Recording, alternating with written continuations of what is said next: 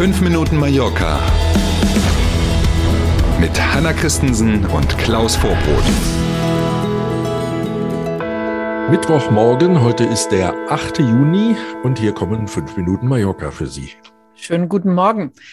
Es kommt nicht überraschend, Manacor bekommt ein Rafael Nadal-Denkmal. Nicht überraschend wäre auch gewesen, wenn die Stadt beschlossen hätte, sich umzubenennen. Irgendwie ja. auch das wäre eine Option gewesen. Jetzt hat aber der Stadtrat erstmal Anfang dieser Woche einen entsprechenden Beschluss für das Denkmal gefasst. Da waren dann noch gerade so 24 Stunden nach dem Sieg von Rafa in, bei den French Open vergangen. Also noch völlig im Siegestaumel hat der Stadtrat mit großer Mehrheit beschlossen, dass es eine lebensgroße Statue des Tennis-Superstars geben soll in Manacor wo die da genau steht, ist noch so ein bisschen unklar. Ähm, da gehen die Meinungen noch auseinander. Ebenfalls unklar ist, welche Künstlerin oder Künstler damit beauftragt wird. Denkbar ist, dass man ihn da einbezieht und fragt. Denkbar ist auf jeden Fall, dass es jemand ähm, von der Insel sein wird, könnte ich mir vorstellen. Schauen wir mal, all diese Themen will der Stadtrat von Manacor in den kommenden Wochen konkretisieren und entscheiden. Und sobald wir es wissen, sagen wir es natürlich weiter.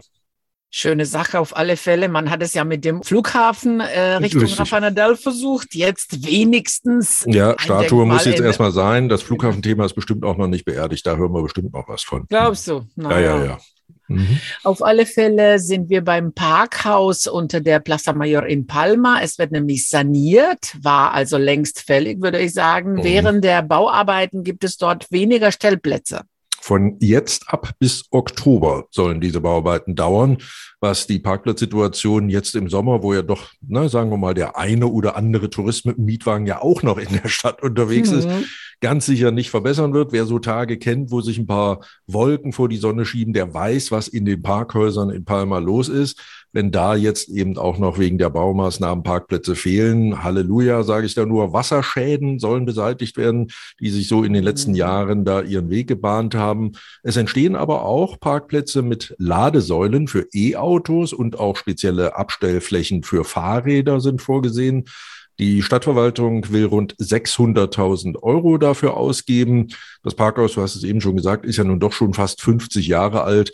Da kann man sowas ruhig mal machen. Hm. Ja, und die letzten Jahre gab es wirklich genug Polemik um, äh, um die Stellplätze, genau. um die äh, Verkaufsflächen, genau. um die genau. Mietverträge, ja, genau. um die Wartung und mhm. so. Also jetzt freuen wir uns, wenn da tatsächlich was passiert. Richtig. Und auch heute wieder ein Blick in das neue Tourismusgesetz. Äh, diesmal geht es um die langfristige Reduzierung der Gästebetten auf der Insel. Ja, da gibt es verschiedene Optionen, wie man das machen kann. Wir gucken uns mal heute ein Instrument an. Das ist nämlich die Umwidmung von Hotels in Wohnungen. Mhm, mhm. Richtig gehört, tatsächlich. Mhm. Und die Regelung dazu, die in diesem neuen Tourismusgesetz steht, die sieht wie folgt aus. Es geht da hauptsächlich um Hotels im Bereich ein und zwei Sterne. Wir erinnern uns, im Hinterkopf haben wir ja immer noch die Botschaften, dass der Tourismus höherwertiger werden soll auch, dass man ja. eben mit mhm. weniger Leuten, aber pro Kopf mehr Umsatz trotzdem zu den gleichen Erträgen kommen will.